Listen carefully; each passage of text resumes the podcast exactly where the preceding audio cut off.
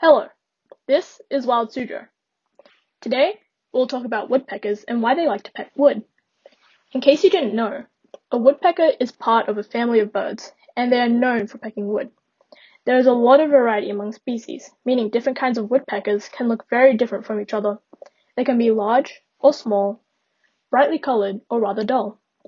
They live in most parts of the world except for Oceania, Madagascar, and the North and South Poles. Now, why do woodpeckers peck holes in wood? There are three reasons for doing this. First, woodpeckers peck at trees because that's how they get their food.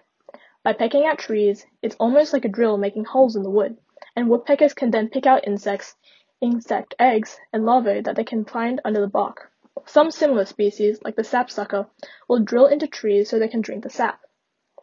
Second, Woodpeckers will drill into dead or dying trees and make holes that they can lay eggs in, and take care of baby woodpeckers.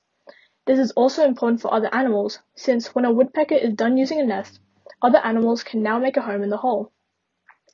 Finally, woodpeckers will peck at wood because of the sound it makes. It's loud and it lets other animals know that there is a woodpecker nearby. This helps a woodpecker to establish a territory or area that it owns and uses, and it can also tell other woodpeckers that they are ready to mate. This behavior is called drumming. Woodpeckers are not the only birds who do this. Many birds will drum on other objects to alert others that they are there.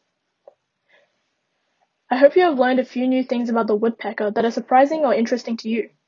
For Wild Suzhou, I'm Siana. Thanks for listening and see you next time.